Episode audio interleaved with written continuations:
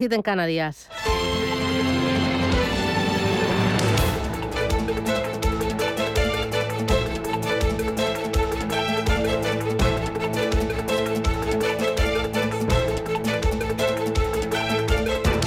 Capital Intereconomía, con Susana Criado.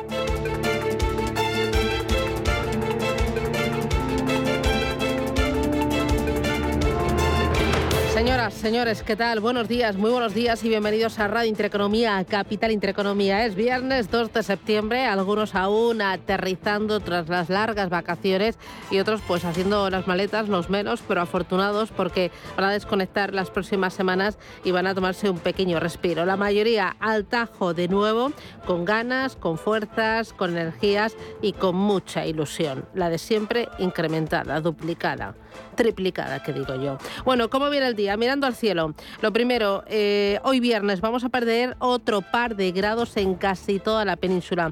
37 es la máxima más alta prevista para hoy en Murcia y Oviedo será la capital donde tengan la más baja, con 22 grados. También La Coruña, 22 graditos. Hoy en Bilbao máxima de 24, en Barcelona 29, en Madrid 30 grados de máxima y en Valencia esperamos 35 graditos. La jornada viene, bueno, echando cuentas después de ese anuncio que hizo ayer el presidente del gobierno, Pedro Sánchez, esa rebaja del IVA en la factura del gas del 21 al 5% a partir de octubre.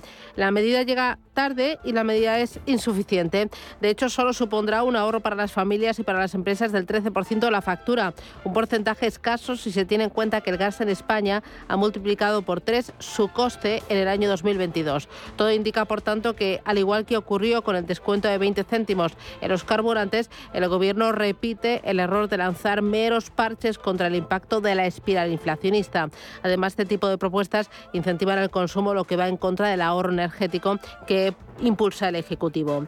Eh, las eh, propuestas selectivas totalmente descartados, el Gobierno pues eh, ha puesta por medidas que alcancen a la mayoría de la población. Esto deja claro que el Ejecutivo persiste en su idea de aprovechar la crisis energética, la crisis inflacionaria, para llegar al máximo número posible de españoles a golpe de talonario ante la sangría de votantes en los sondeos. Importante, los mercados, caída destacada en la renta fija y también en la renta variable. Los culpables, pues la inflación, la subida de tipos de interés y el temor a una recesión son los tres motivos que explican que el IBEX 35 encadene 12 sesiones consecutivas de descensos.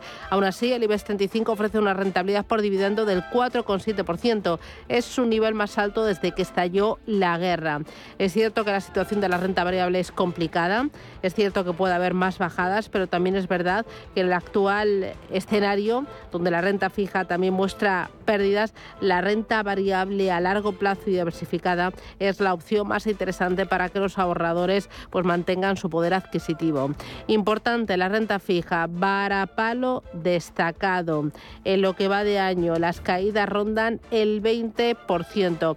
Vuelve así a evidenciarse lo mucho que se equivoca quien busca plena seguridad en el mercado de la renta fija. Es más, nada indica que la depreciación de los bonos haya tocado techo. Muy al contrario, el mercado seguirá viéndose perjudicado ante las expectativas de subidas de tipos de interés, ya que el mercado descuenta una subida de tipos este mes de septiembre en Europa de 75 puntos básicos. E importante también la guerra de depósitos abierta por algunas entidades. Bank Sabadell ofrecen depósitos eh, con una rentabilidad que ronda el 2%. Las ofertas actuales tienen un mero carácter promocional para captar y vincular clientes rentables y ojo que están limitadas tanto en la cantidad como en el tiempo. Por ello el usuario de banca tiene que eh, leer muy bien la letra pequeña.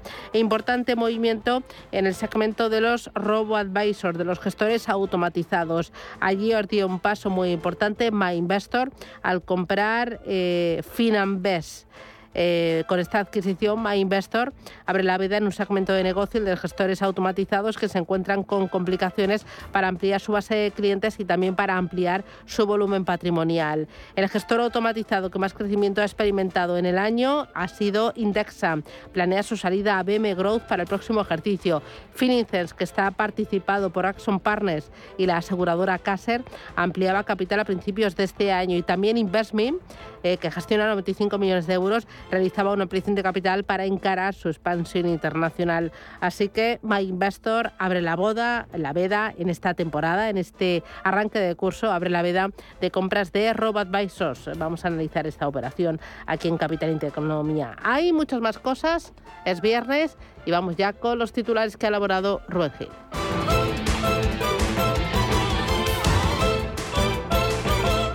Banco Santander patrocina este espacio.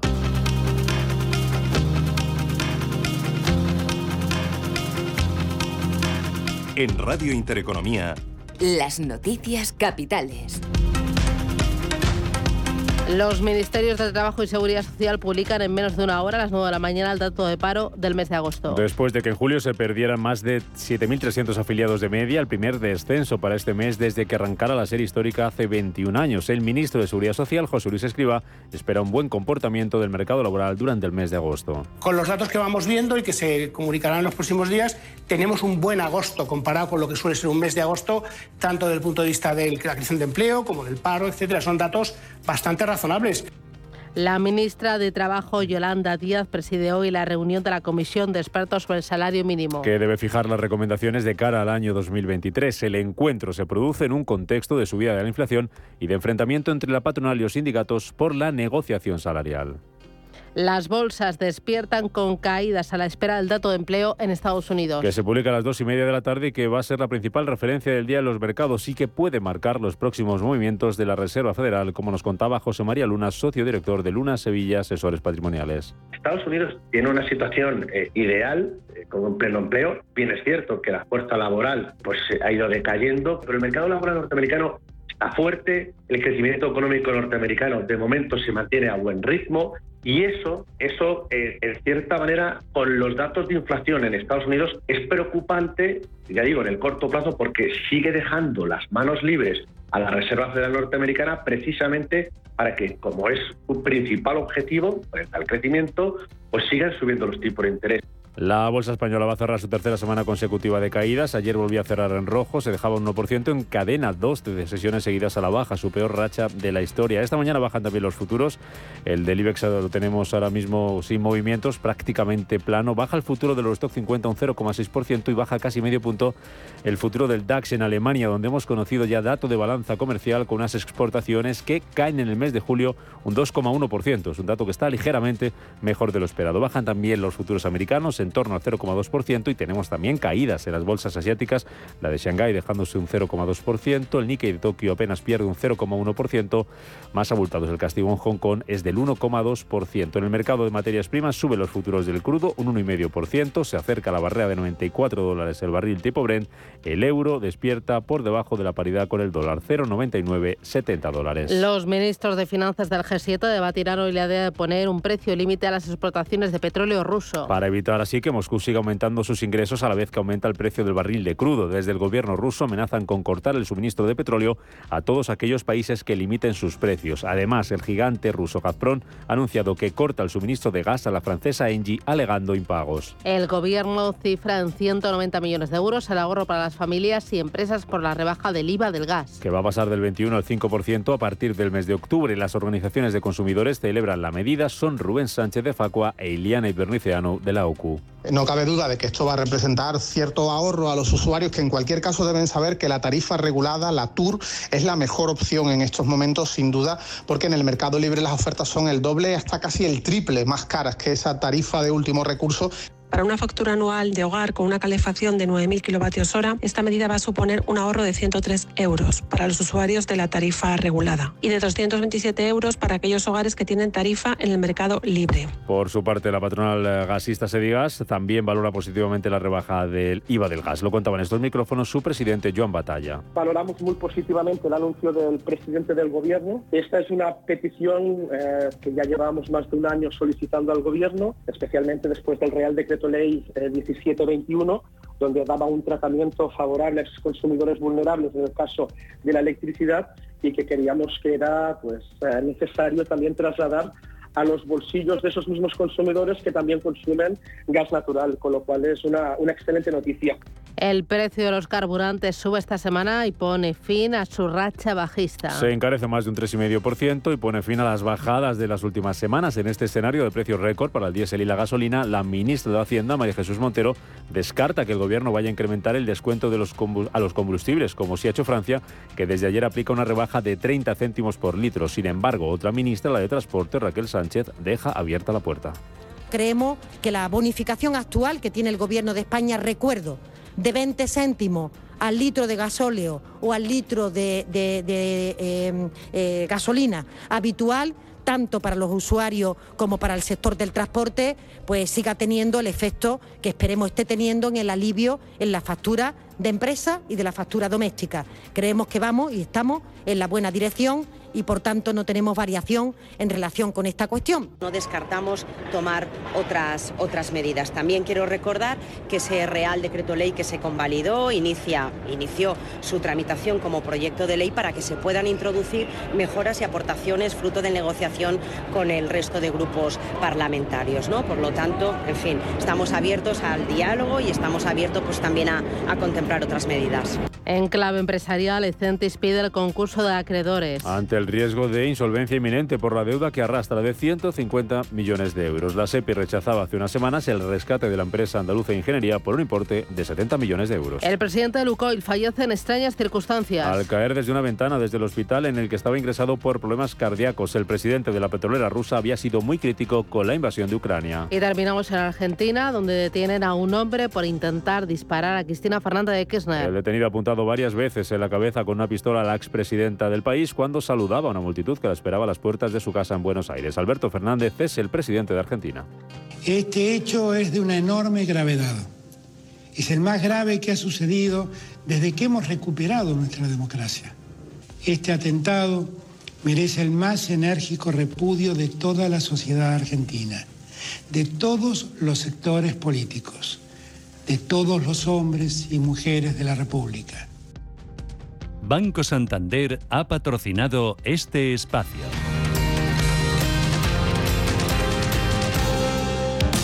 Si te da por montar por fin tu propia empresa, Santander. Y si te da por hacerla más digital, más sostenible o llevarla al extranjero, Santambién. Sea cual sea tu proyecto, Santander te ayuda. Por si te da Santander. Por ti, los primeros.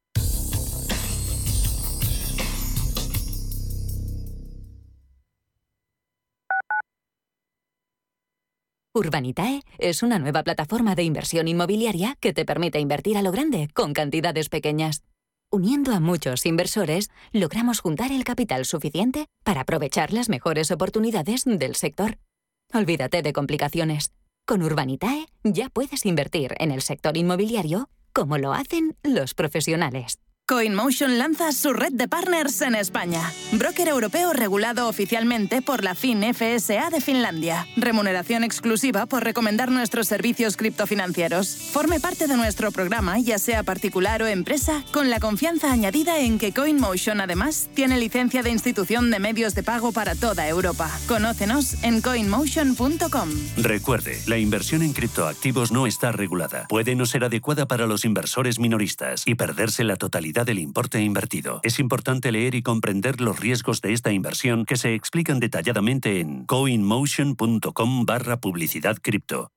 Hasta que conocí Renta Garantizada, más que tener una casa para alquilar tenía una preocupación cada mes. Pero ellos encontraron el mejor inquilino, se ocupan de todas las gestiones y me garantizan el cobro de la renta cada mes, pase lo que pase. Alquila tu casa con todas las garantías. Infórmate en el 910 1095 o en rentagarantizada.es. Hola, soy Gema González. En Radio Intereconomía hacemos cada día a las 8 de la tarde una visión global de la jornada. De 8 a 10 de la noche, el resumen más completo de todo lo que ha sido noticia económica a lo largo de la jornada. Di que nos escuchas. En la Fundación La Caixa creemos que el mundo de mañana depende de la educación de hoy. Pensamiento crítico, creatividad, colaboración y comunicación. Estos cuatro conceptos promueven habilidades que cualquier niño o niña necesita para desarrollar su potencial. Solo es progreso si progresamos todos. Fundación La Caixa.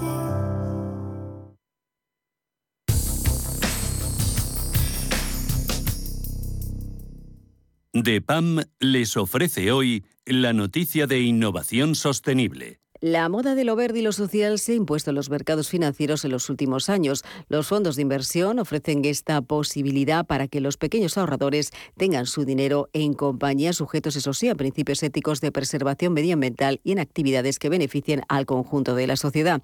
Y la importancia de este sello verde y social nos baladí. Supone que los grandes fondos e inversores financien o no empresas de acuerdo a estos criterios, es decir, que les den oxígeno para seguir creciendo o que limiten también su expansión. DEPAM les ha ofrecido esta noticia por gentileza del Centro de Inteligencia Sostenible de DEPAM.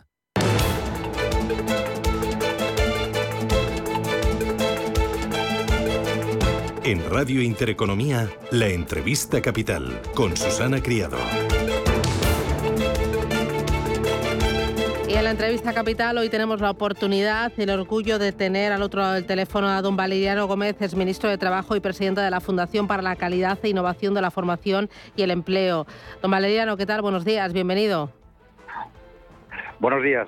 Bueno, Encantado de saludarles. Eh, hemos llamado a Mariano Gómez porque el tema del empleo es oh, uno de los asuntos capitales en esta jornada de viernes, en este arranque de curso, eh, por varios motivos. Eh, entre ellos, hoy la ministra de Trabajo, Yolanda Díaz, preside la reunión de la Comisión de Expertos sobre el salario mínimo que debe fijar las recomendaciones de cara al año 2023. Es un encuentro que se produce en un contexto de subida de la inflación y de enfrentamiento entre la patronal y los sindicatos por la negociación salarial.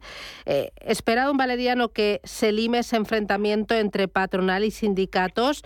Eh, eh, ¿Es el momento ahora de, de, incidir en la subida del salario mínimo cuando hay otras amenazas más importantes como por ejemplo la inflación? Mire, yo creo que debería efectivamente producirse un acercamiento que pudiera culminar en un mayor consenso en la negociación salarial, que está excesivamente paralizada durante lo que va de eh, año 2022 respecto a cómo estaba a estas alturas de año en otras ocasiones.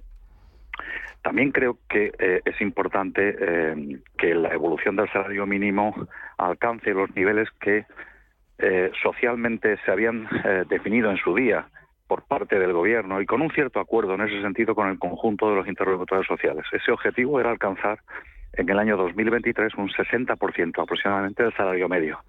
Esto situaría el salario mínimo el año, el año próximo en el entorno de los 1.050 euros. Supondría subir 50 euros más mensualmente, 14 veces al año, en 14 pagas, respecto a los 1.000 euros actuales. Yo creo que este es un objetivo perfectamente alcanzable, teniendo en cuenta precisamente que la inflación está en niveles superiores al 10%. Si los salarios, eh, como hasta ahora está sucediendo, los salarios medios en el conjunto de la economía se están negociando, se están pactando en un nivel del 2,5%, si imaginémonos por la razón que fuera, no hubiera subidas importantes en el salario mínimo, este año, en el año 2022, tendríamos la mayor devaluación salarial de la historia de España. Nunca antes en la historia de España, en un solo año, los salarios habrían perdido en torno a un 7 o un 8%. Veremos a ver cómo se comporta la inflación en los próximos meses, pero en el nivel actual la devaluación salarial sería importantísima e histórica. ¿no? Esto es lo que deberían tratar de evitar los interlocutores sociales en sus eh, conversaciones, tanto en el ámbito bipartito, porque al fin y al cabo los salarios los deciden ellos, el gobierno no tiene por qué decidir los salarios del conjunto de la economía, son acuerdos colectivos, y quien sí decide eh, eh, la evolución del salario mínimo es el gobierno, que no tiene ni siquiera por qué negociarlo. El Estatuto de los Trabajadores establece única y exclusivamente una consulta. Lo hace, es bueno que lo haga, es bueno incluso que se negocie, pero en mi opinión no es incompatible una subida del salario mínimo para poder alcanzar el año próximo una cantidad en torno a los 1.050 con la situación actual.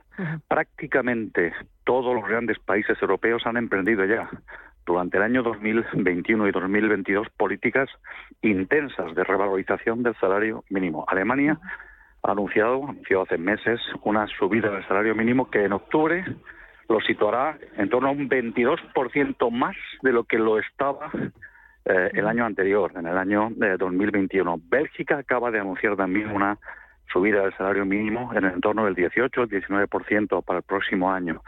Francia lo está elevando también por encima del 5 o el 6%. Y lo están haciendo todos ellos por una razón. Y es porque la negociación colectiva no logra que los salarios se recuperen razonablemente. Y hay un cierto descontento. En, no solo en España en este, en este año con inflación tan alta como la que estamos teniendo. Hay un cierto descontento en el conjunto de Europa de cómo está comportándose eh, la negociación colectiva y cómo está evolucionando los salarios que no están recogiendo el conjunto de las ganancias de productividad como merecen. Porque un país, en una economía, digámoslo así, que funciona razonablemente, los salarios también tienen que recibir no solamente eh, lo necesario para mantener su poder de compra, sino recibir una parte del progreso económico de una sociedad que es su productividad. Eh, aquí dos cosas. Eh, ¿No cree que una subida del salario mínimo interprofesional en este momento alimentaría la, espiral inflacionista al mismo tiempo que dejaría fuera del mercado laboral a muchos desempleados en un momento en el que España tiene una de las tasas de desempleo más alta de la Unión Europea, doble dígito? Yo siempre he pensado que el salario mínimo tiene que manejarse con eh, cuidado en cuanto a sus efectos sobre el empleo. Pero también he, subrayado que España era un país excepcional en ese aspecto, porque, porque tenía una brecha inmensa de salario mínimo inferior, muy inferior al del resto de los países eh, europeos, que no se justificaba por su menor productividad. Es decir, España estaba en ese sentido mucho peor que los demás países en cuanto a la proporción del salario mínimo respecto a la productividad del trabajo. Siempre he pensado que había una brecha, brecha que se está prácticamente cubriendo, sobre todo con las subidas salariales de los últimos años. Yo creo que si, si alcanzamos un nivel de salario mínimo en ese entorno, deberíamos ya de practicar una política en la que el salario mínimo evolucionara como el resto de los salarios.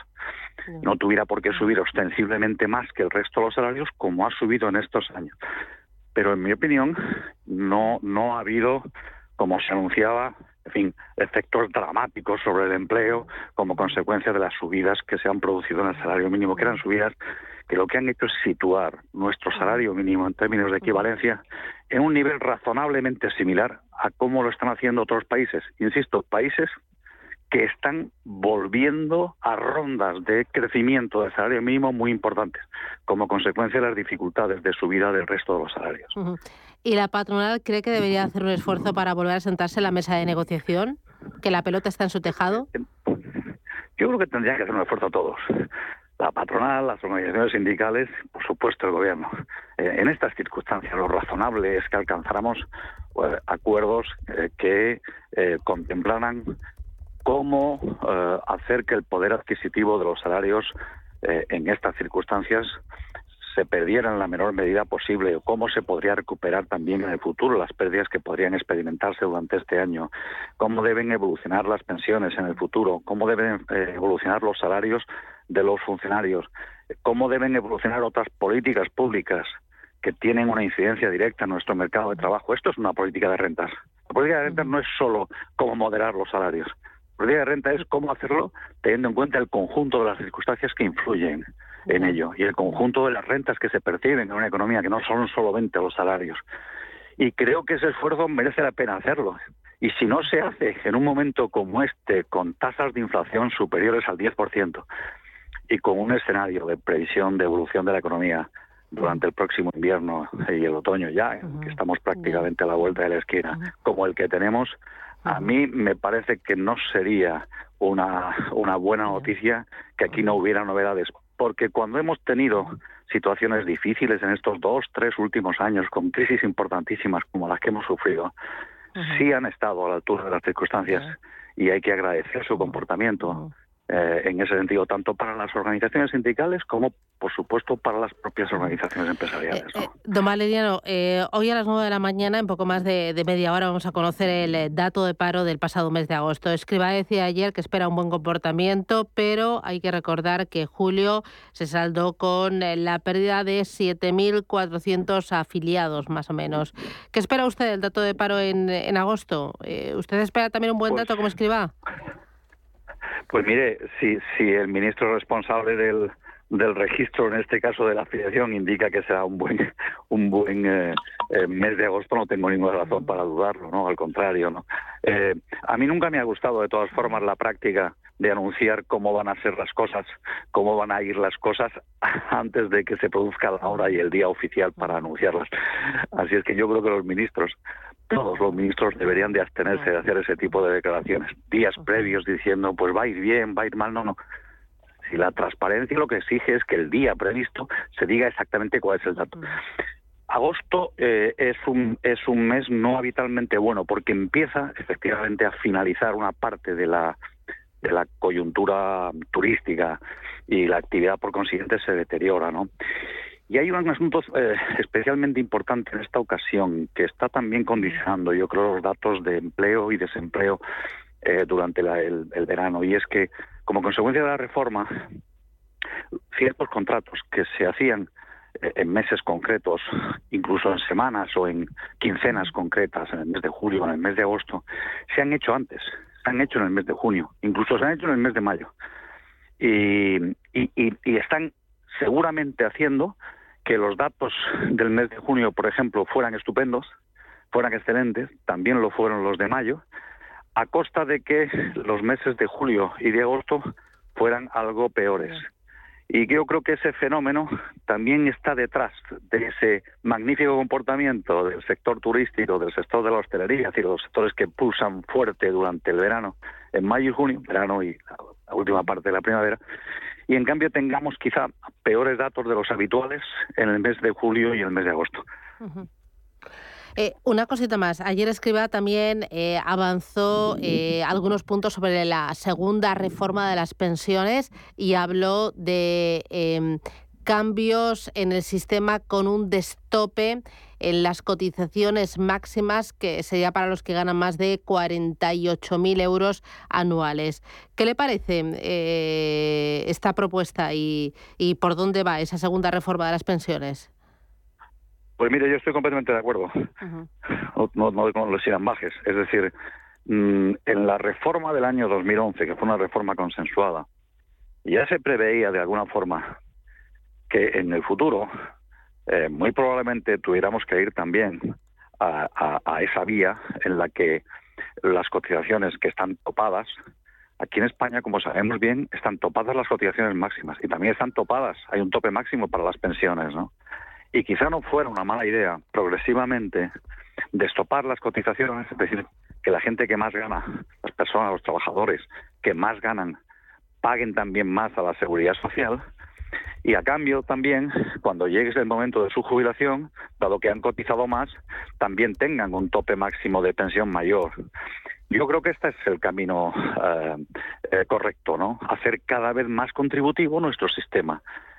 Nuestro sistema de pensiones responda cada vez más a las cotizaciones que se han hecho a lo largo de la vida y que también se aproxime cada vez más al salario real. Esto ya se está haciendo, se acaba de anunciar por fortuna un buen acuerdo en el ámbito de los autónomos, acercar, hacer que sus cotizaciones estén cerca de sus retribuciones reales. Lo mismo debe pasar con, eh, con los salarios, es decir, no tiene ningún sentido que un salario, por poner un ejemplo, de 60.000 euros eh, al año, esté cotizando eh, lo mismo que un salario de 40.000.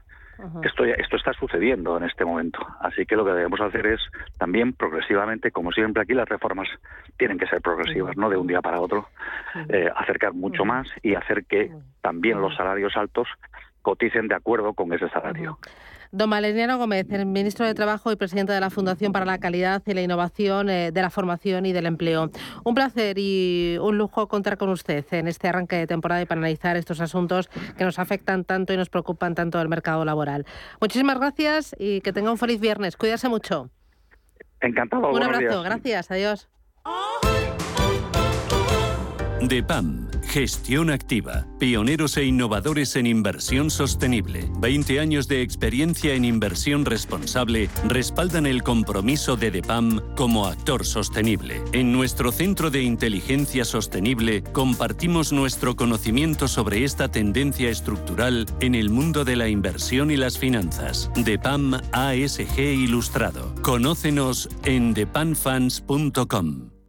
Da gusto volver a casa con las ofertas de Hipercor y Supermercado El Corte Inglés. Claro, el aceite de oliva virgen extra con sur origen con un 70% de descuento en la segunda unidad. La segunda botella solo cuesta 2,03 euros. Tu vuelta a casa con las mejores ofertas en Hipercor y Supermercado El Corte Inglés. Precios válidos en Península y Baleares para tienda web y app. Viajeros que llevan tres años esperando para ir a Nueva York, acudan por fin a la puerta de embarque, por favor. Volvemos a disfrutar de un verano sin restricciones. Y en Renta 4 Banco queremos celebrarlo sin límites. Llévate un 1% de tus aportaciones para operar en bolsa o un 33% de descuento en comisiones de fondos. Y todo sin límite de cantidad. Entra en r4.com y paga menos por tu inversión. Solo durante el verano. Renta 4 Banco. ¿Quieres más? Consulta bases legales en r4.com.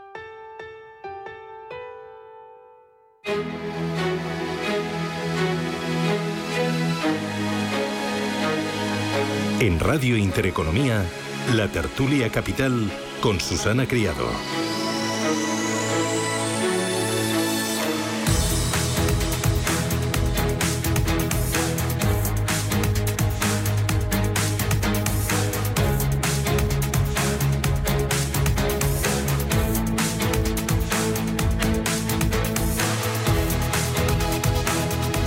De Intereconomía arranca aquí nuestro tiempo de tertulia hoy con eh, Fernando Gómez Calcerrada. Fernando, ¿qué tal? Buenos días.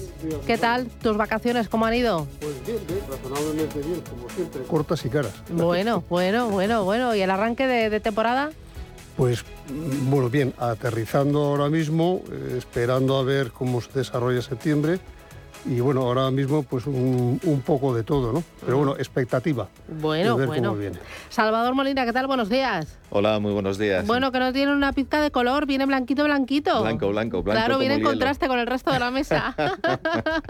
Las vacaciones fueron muy al norte. ya, has estado por ahí por el... eh, Por Islandia, por y Islandia. por Irlanda y bueno, por, por la Europa más, más nórdica y más del Mar del Norte. ¿no? Mm, Bueno, eh, y la nueva temporada, eh, me dices La nu- 15 años cumplís en el eh, Foro Eurocofin. Ecofin celebramos este año el 15 aniversario, parece que fue ayer, ¿verdad? Madre Susana? mía, 15 Pero llevamos añazos 15 ya. añitos. Y aprovecharemos dentro de un mes justo, el, el 4 y 5 de, de octubre, que entregamos los premios Ecofin y, y el Congreso de Ecofin, pues para hacer algo singular, ¿no? Para, para hacer algo eh, más y mejor que otros años y también pues para celebrar con todas las personas que habéis estado en nuestro entorno durante 15 años, pues eh, tomarnos unas copas y celebrarlo de una manera especial. Bueno, eh, dame una, una pinceladita de, de esas novedades que, que va a contener la, la celebración de estos 15 añazos.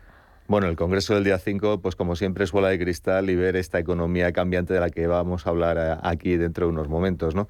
Eh, y bueno, lo más festivo será en la Noche de las Finanzas, que aprovecharemos aparte para entregar los premios Titanes de las Finanzas y Financiero del Año y los Imagen de España, pues para también tener eh, un detalle pues con todas esas personas que habéis estado involucradas eh, con Ecofin durante todos estos años. Y bueno, pues en vez de para 150 selectos, haremos una cena para 300 invitados. Eh, la y vais a tirar la casa por la ventana. habrá actuaciones musicales, habrá eh, alguna que otra sorpresa y bueno, pues... eh, eh, Algo propio de los 15 Osborne, años. Rioja y Claro. otra serie de, de amigos van a tener detalles muy especiales. Se lo agradezco Bueno. también a la Deo de Rioja, que, que fue premio imagen de España hace siete años y todavía se acuerda de nosotros. Bueno, y viene aquí provocando con su color de piel, moreno, moreno, moreno, eh, José Ignacio Gutiérrez, ¿qué tal? Buenos días. Muy buenos días. Bueno, menudo me estás Bueno, tirado, ¿eh? yo- yo, Este menudo ves, por favor. Esto es Yo he, insultante. querido, yo he querido contribuir a la economía ¿eh? Eh, con un verano nacional completamente de playa, ¿eh? de playa en una región como es Murcia, tan fantástica, ¿eh? como es nuestras Mm. costas. ¿eh? Y me he tirado el mes de agosto, muy ya, pendiente de todo ya. lo que acontecía. Ya, Cuidado desde que la este mes de tumbona, agosto, desde el tumbín. ¿eh? ¿eh? pero exactamente desde, desde la propia arena de la playa. Trabajando desde el otro Ya, ya. Bueno, eh, hoy es viernes, así que os voy a pedir buena noticia económica de la semana, que me quiero ir con buen sabor de boca. Pero antes, tenemos sobre la mesa eh, luego voy con el tema del mercado laboral, eh, pero eh, estamos hablando todos del tema de la factura, del gas, del 21 al 5%. Esto se podía haber hecho antes, va a tener un efecto eh, bastante dulce en la factura de las familias, de las empresas. ¿Es solo un parche? O sea, ¿cómo, cómo, cómo lo veis? Hombre, es una muy buena noticia que te rebajen el IVA del gas, pues está en una situación completamente disparada. el recaudar o grabar con menos impuestos cualquier situación, cualquier producción, cualquier trabajo, pues oye, es agradable porque más dinero en tu bolsillo y mejor administras. Esto, ¿qué es? Es una tirita, es un, no, es más que, una, situación momentánea. Yo lo que he hecho de menos, de verdad, porque veo que vamos dando saltos ante un problema, vamos dando determinadas situaciones, para adelante, para atrás, eh, lo hizo una cosa la oposición, ahora esto no nos vale. el que haya y, lo que se está esperando por parte del Gobierno de España, ese plan energético que tiene que presentar en septiembre y por parte de la Unión Europea, ese plan también energético y que nos cuenten cómo va a ser la energía nuestra, cómo vamos a desarrollarnos en los próximos dos o tres años. Fíjate, toda eh, moneda tiene su, su, cara y su cruz. Estaba viendo antes una noticia, por ejemplo, que a las siderúrgicas la bajada del IVA no les implica nada porque ese IVA es un IVA compensatorio y habrá muchas industrias en el cual el IVA, bueno, pues mire usted, me parece muy bien, pero como compensamos a final de mes o a final del trimestre, pues entonces no tiene realmente efecto, pero el consumidor sí. Pero vuelvo a decir, tirita y lo que estamos esperando es ese plan. Bueno, enseguida me deis vuestra opinión, José Ignacio, Salvador, pero antes voy a entrar por el estudio Ángeles Lozano y eso es que tiene noticia de última hora. Noticia, la CNMV suspende la cotización de Centis. Eh, conocíamos que la compañía ayer solicitaba el preconcurso de acreedores presionada por su complicada situación financiera y unos meses después de que la SEPI dijese que no a su rescate. Esto supone que la compañía tiene cuatro meses para poder negociar con sus acreedores un acuerdo que la libre del concurso y reestructure su deuda, que es de 157 millones al final del primer trimestre y además tiene impagos de 6 millones. Por lo tanto, hoy Ecentis suspendida de negociación. Muy bien. Ahora sí, volvemos a, nuestro tema. Estamos aquí al tanto de todo. Está pasando, nosotros lo estamos contando. Es el primer concurso importante de la temporada. Eh, oye, ¿cómo, ¿cómo veis lo del gas? Vamos a ver, yo creo que el gobierno se está guardando eh, medidas, aunque sean pequeñas o de pequeño impacto, eh, para ir tomando decisiones graduales, eh, tanto en su timing político, como según vayan evolucionando las situaciones. ¿no? Yo creo que la inflación, mm, lo veníamos diciendo desde tiempo A, antes del 24 de febrero de este año, la inflación ya estaba encima de la mesa, era transitoria y, es cierto, lo hemos dicho en esta mesa, era transitoria, pero tenía un riesgo importante de consolidarse y no se tomó ninguna medida. Y ahora este gobierno yo creo que lo que quiere es poder graduar ciertas medidas, ciertos impactos eh, sociales eh, con decisiones mm, más acorde con los plazos políticos que con la situación económica y es por ello que en este momento pues, ha decidido rebajar el IVA, que lo podía haber hecho en el mes de marzo o en el mes de, abril, tranquilamente, ¿eh? pero también hubiera recortado los ingresos del Estado, que es otra de las cuestiones más importantes que tenemos. Eh, en el año, en los presupuestos de 2023, las ayudas, todo va a ir condicionado a un ajuste presupuestario muy importante que es eh, tenga usted unos niveles de ingreso acordes con los gastos que va usted a realizar. Y eso también es tremendamente importante para este gobierno. Medidas pequeñitas va a ir tomando, pero de mucho impacto social. Yo de todas maneras, Susana, eh, quiero que no nos quedemos en la superficie de la espuma y yo creo que esta, esta noticia, con ser positivo, todo lo que sea rebaja impositiva y rebaja del IVA, eh, tiene dos trucos. ¿no? estamos acostumbrados a que Pedro Sánchez siempre utiliza muchos trucos. Eh, el primer truco es que lo que estábamos demandando toda la sociedad y, el mundo empresarial era la rebajada del IVA del coste de la energía, o sea, del precio de la electricidad. Eh, esto solo afecta al gas y, por tanto, eh, realmente lo que hay que ver es ese impacto eh, los ciudadanos si realmente eh, va a tener un impacto económico. Yo creo que... Un 13% de la factura leído, ¿eh? de media. Sí, pero, pero eh, va a significar muy poco de ahorro en la mayor parte de los consumidores a título privado y a título empresarial, como se ha dicho antes, no va a tener ningún impacto porque es IVA repercutido sobre IVA soportado. Por lo tanto, a las empresas no le está haciendo ningún favor y a los particulares realmente el impacto en, el coste, en el recibo anual, eh, en lo que te viene del banco, de lo que te han cobrado por los distintos costes del impacto de la energía va a ser mínimo. ¿no? Por lo tanto, yo creo que tiene mucho de maquillaje. Y en segundo lugar, el otro gran truco de, esta medida es que lo iba a tener que hacer después del debate con el eh, responsable o con el, o con el líder de la oposición. Y por lo tanto, lo que ha hecho es mover ficha antes de que la mueva el otro. ¿no? Esto en el tenis o en el ajedrez lo sabemos todos. ¿no? E, el que saca gana, el que juega a blancas gana y por tanto lo que ha hecho ha sido mover ficha antes de que la mueva el líder de la oposición. Por lo tanto, va a llegar a ese debate ganando ya la partida con este tipo de movimientos. Por lo tanto, yo creo que, es una medida esperada, deseada, que todo lo que sea rebajar impuestos es positiva, pero que tiene dos grandes trucos. Uno nos lo está haciendo a los consumidores y a los particulares y otro se lo está haciendo al propio ecosistema político. ¿no? Me voy a publicidad a la vuelta al mercado laboral. Hoy tenemos datos de paro. Decías que va, que va a ser bueno el dato. Eh, vosotros, según lo que estáis palpando en el mes de agosto, esperáis un buen dato porque a mí me da que si julio no fue bueno, agosto eh, no puede pintar mucho mejor. No sé. Eh, lo miramos y me lo contáis.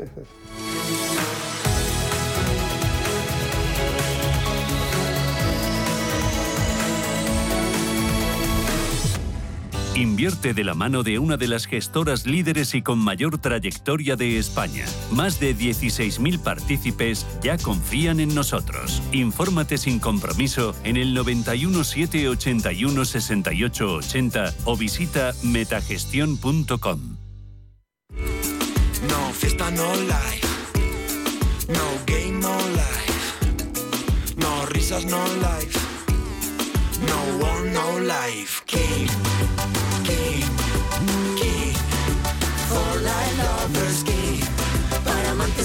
El Pozo King. Bontobel Asset Management. Calidad suiza con el objetivo de obtener rendimientos superiores a largo plazo. En Bontobel Asset Management siempre estamos a la vanguardia de las inversiones activas en bonos y acciones. Para más información, entre en nuestra página web bontobel.com barra am. Bontobel Asset Management, su especialista global en fondos de inversión. Convocamos por primera vez los premios Radio Intereconomía para reconocer el liderazgo de las empresas y la industria en nuestro país. Premios a las categorías de innovación, impacto, sostenibilidad, excelencia y liderazgo. ¿Quieres formar parte de ellos? Infórmate en premios.intereconomía.com.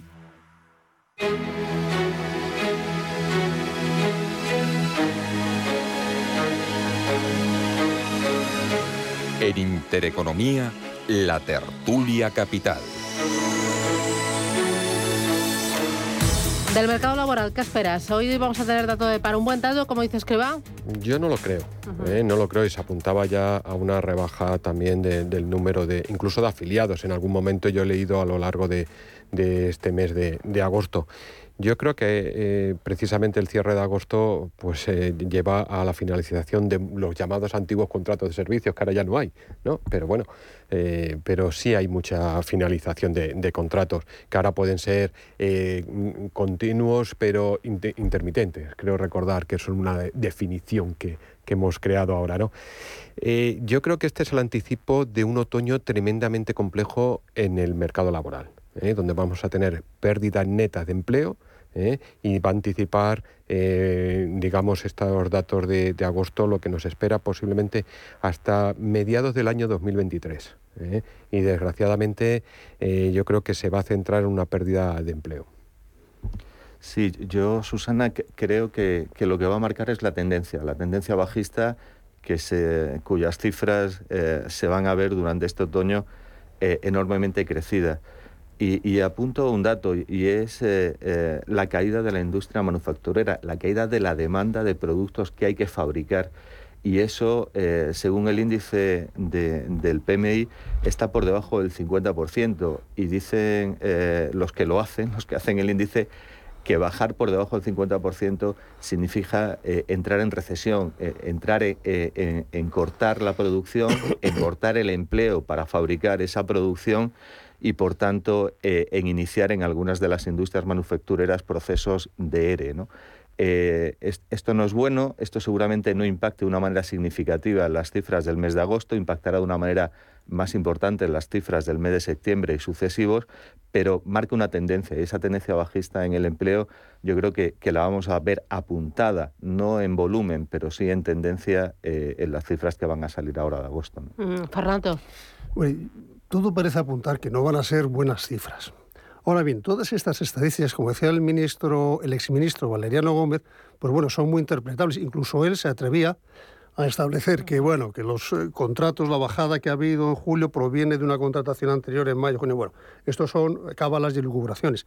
Pero la verdad es que estas estadísticas, bueno, pues eh, tienen mucho de, truco detrás y lo que antes tú comentabas, el fijo discontinuo, cómo distorsiona esa parte. Hay un elemento muy importante que es el número de horas trabajadas y eso hay un descenso grande en España y da un poco el reflejo de la realidad por dónde van las cosas, porque el número que puede aparecer en la encuesta es un número más o menos aceptable, pero luego cuando escarbas y ves el número de horas te das cuenta de que la realidad es muy diferente. Y parece apuntar que no va a ser nada bueno, parece.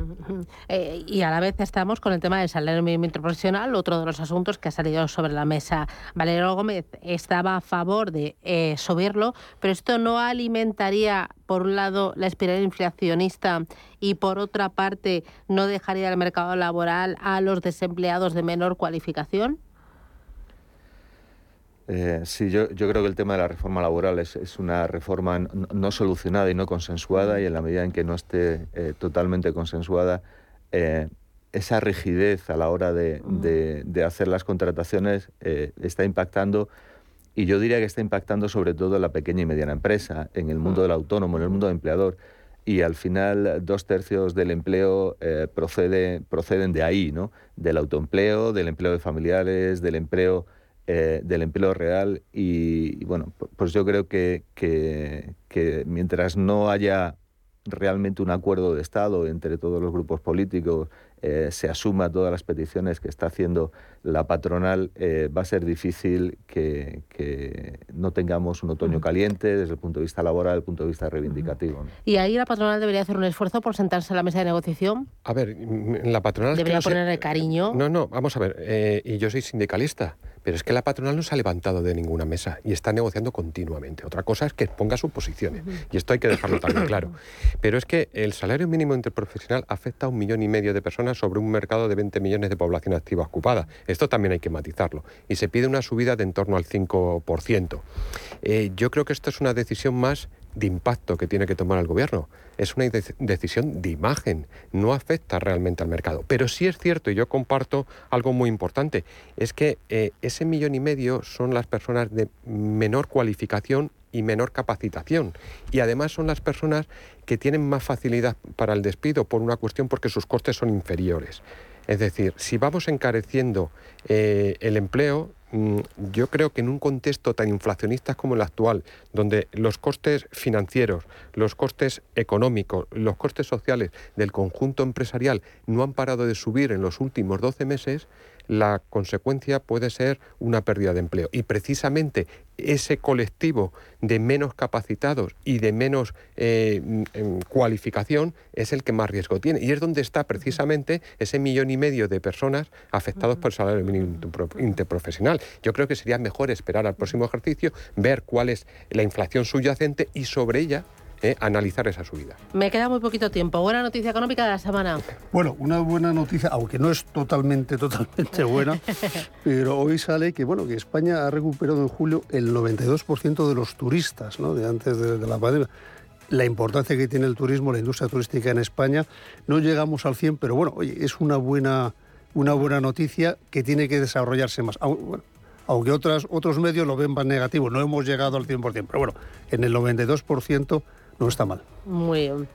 Yo creo que hoy eh, nos trae una buena noticia para todos y es que eh, del coste de la energía cada mes nos vamos a ahorrar esos 18 euritos que se calcula con la medida del gobierno respecto a la bajada del IVA en el gas, pero sobre todo eh, para muchos es la vuelta de la banca a retribuir los depósitos y las cuentas corrientes. Comienzan Sabadell y Bank Inter, pero esto será tendencia.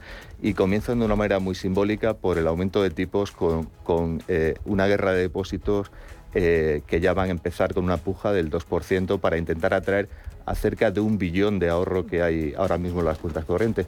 Bueno, pues eso para muchos va a ser positivo. ¿no? Se está riendo. Pues mira, sí, sí, es que me ha quitado precisamente de mi sector. De mi sector ¿eh? yo creo que es importante, que es volver a tener eh, un valor al concepto del ahorro. ¿no? Algo que era muy centroeuropeo ¿eh? y que parecía que además con esta tendencia de tipos pues había perdido en los últimos 10 años, pero se recupera el ahorro y yo creo que se va a recuperar también su valoración. No olvidéis que el sector financiero rechazábamos los depósitos porque nos encarecía nuestro balance que nos vamos. Fernando Gómez Calcerrada, Salvador Molina, José Ignacio Gutiérrez, un placer charlar con ustedes, eh, con vosotros. Muchísimas gracias, os veo en forma, con ganas, con ilusión, con muy buen color. Y así queda por el viernes. ¡Feliz septiembre! Hasta pronto. Adiós, chao, chao.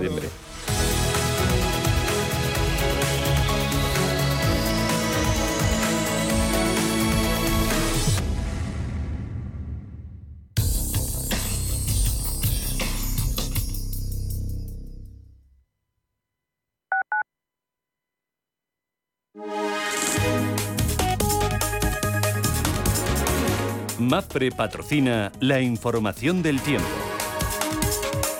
Hoy se esperan cielos nubosos en Galicia y en la zona cantábrica con posibilidad de precipitaciones débiles. En el resto de la península y Baleares se prevén cielos poco nubosos, aunque tampoco se descarta evolución que deje también algunos chubascos. En Canarias se esperan nubes en el noroeste del archipiélago que podrían ir acompañadas de tormentas. En cuanto a las temperaturas, bajarán en el área mediterránea y Baleares y se mantendrán con pocos cambios en el resto del país. MAPFRE ha patrocinado la información del tiempo. ¿Necesitas valorar tu empresa para vender, financiar o potenciar tu negocio con un equipo de probada experiencia? De forma cercana y profesional, Arvalia comparte contigo todos los aspectos clave del proceso, realizando una valoración objetiva, de calidad y totalmente confidencial. Si quieres añadir valor a tu compañía, Arvalia, contáctanos en arvalia.es. Si te gusta el séptimo arte, Vivir de Cine es tu programa. Dirigido y producido desde Hollywood por José Ignacio Cuenca y presentado por María Ayer. Toda la actualidad del cine, estrenos, festivales y críticas sin olvidar los clásicos. Los jueves de 10 a 12 de la noche y los viernes de 12 y media a 2 y media de la madrugada, Vivir de Cine en Radio Intereconomía.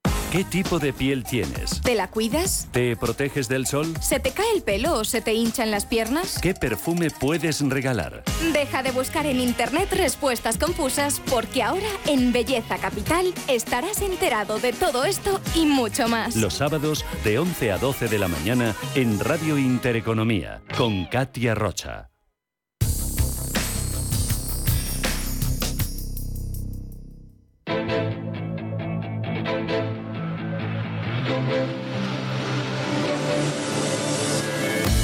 Capital Intereconomía, Bolsa y más. Ocho minutos, llegamos a las nueve de la mañana, apertura Ángel Lozano. ¿Cómo viene el viernes? Buenos días de nuevo. Muy buenos días, pues por fin con subidas, tampoco es que sean contundentes. El futuro del selectivo marca un avance del 0,3%. Si esto se confirma a lo largo de la sesión, cortaríamos una racha de 12 jornadas consecutivas a la baja. Es la mayor racha de caídas de la historia del índice. Vamos a ver si el IBEX es capaz de mm, continuar por encima de los 7.800 800 puntos. Todo va a depender del dato de esta jornada, publicación del informe oficial de empleo en Estados Unidos, uno de los parámetros que utiliza la Fed para calibrar su ritmo de subida de tipos de interés. Los analistas hablan de una creación de 300.000 nuevos puestos de trabajo. Habría ralentización frente a los 528.000 que se crearon en el mes de julio. La tasa de paro repetiría, según las previsiones, en el 3,5%. También vamos a conocer dentro de unos minutos las cifras de paro en España correspondientes al mes de agosto. En la eurozona se publicará la encuesta de expectativas del consumidor del BCE del mes de julio y mm, también los datos de precios de producción industrial de la zona euro. En Estados Unidos conoceremos, además del informe oficial de empleo, los pedidos de fábrica de julio y estaremos muy pendientes de todo lo que suceda en el continuo con Ecenti. Ya saben que la CNMV CNMV ha suspendido la cotización después de que la compañía solicitara ayer el preconcurso de acreedores. Prima de riesgo en 120 puntos básicos, rentabilidad del bono a 10 en el 2,73. En Europa, Paloma, el día, ¿cómo viene? Pues tenemos el futuro del DAX totalmente plano, saltando entre el rojo y el verde. A esta hora sube un 0,01%. El del Eurostock recorta un 0,14% y el de la Bolsa de Londres pierde un 0,20%. Tenemos ya dato de balanza comercial de Alemania del mes de julio, 5.400 millones de euros, por encima de lo que esperaba el consenso. En el caso de las exportaciones caían un 2,1%, menos de lo esperado, pero sí que se ha producido una caída inesperada para las importaciones alemanas del 1,5%. En cuanto a compañías, hoy nos fijamos en Credit Suisse, el banco que está desde hace unos meses rodeado de múltiples escándalos, también está inmerso en la reorganización gerencial y en cambios de estrategia. Sigue apostando por China y plantea lanzar allí un negocio de gestión patrimonial, aunque también está sopesando eliminar alrededor de 5.000 puestos de trabajo. Sería uno de cada diez.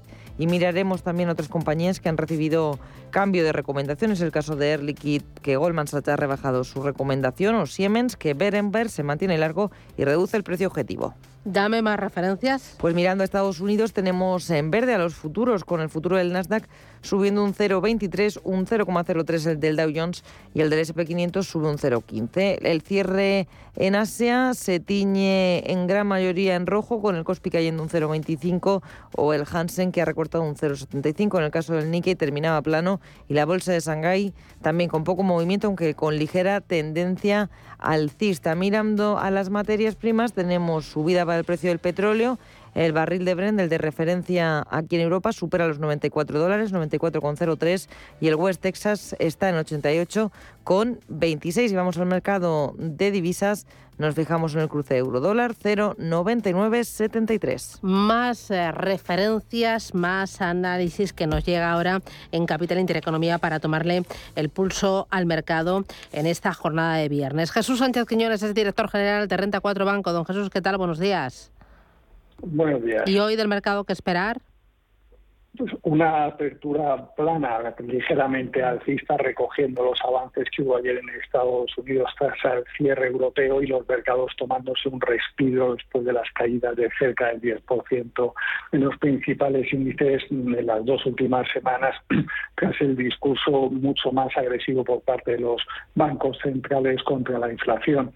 Hoy el protagonista va a ser el informe de empleo de agosto de Estados Unidos se espera que sea un buen dato y que siga con una tasa de paro cercana al pleno empleo del 3,5%, también que sigan las presiones inflacionistas por encima, presiones salariales por encima del 5%, y esto sí que puede llevar a que la Reserva Federal en su próxima reunión en septiembre suba los tipos de interés 75 puntos básicos en lugar de 50. Hay que recordar que vamos a tener un fin de semana largo en Estados Unidos por el cierre del lunes de Wall Street por la festividad del Día del Trabajo y eh, vamos a estar también muy atentos a ver si a partir del sábado vuelve a fluir el gas ruso a través del Nord Stream después de los días de mantenimiento.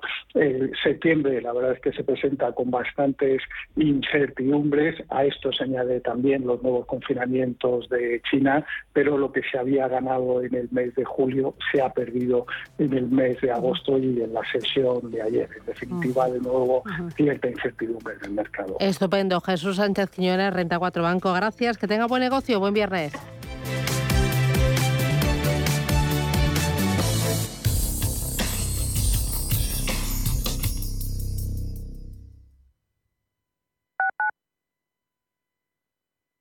Como gestora líder mundial con más de 150 gestores y 200 analistas, Allianz Bernstein ofrece una amplia gama de productos y soluciones de inversión adaptadas a las necesidades de todo tipo de clientes. Mediante un análisis profundo y de calidad, Allianz Bernstein, comprometida con un planeta más sostenible, invierte en compañías que contribuyen a resultados sociales y medioambientales positivos. Allianz Bernstein, Ahead of Tomorrow. Más información en Allianz WeCity es la plataforma de inversión inmobiliaria mejor valorada de Europa. Con WeCity, nuestros inversores ya han obtenido rentabilidades netas anuales superiores al 15% en plazos de entre 6 y 18 meses. ¿A qué esperas para rentabilizar tus ahorros? Llama al 628 53 40 63 o entra en wecity.io. Inversiones inmobiliarias Grupos Eneas, cesiones de créditos, inmuebles en rentabilidad, compra, reforma y venta. Infórmese en el 91 639 0347 o en info@eneas.com. Inversiones inmobiliarias Grupos Eneas.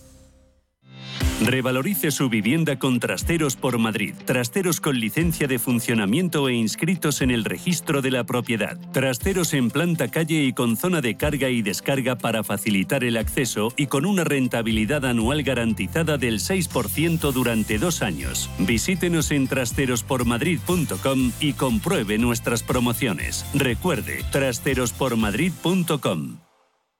Hola, soy Rafa Jiménez, presento a media sesión en Radio Intereconomía. A media sesión, para resumir esas mañanas que dan tanto de sí. De una forma amable y donde abrimos el abanico de la información. De 12 a 2 del mediodía en Radio Intereconomía. Di que nos escuchas.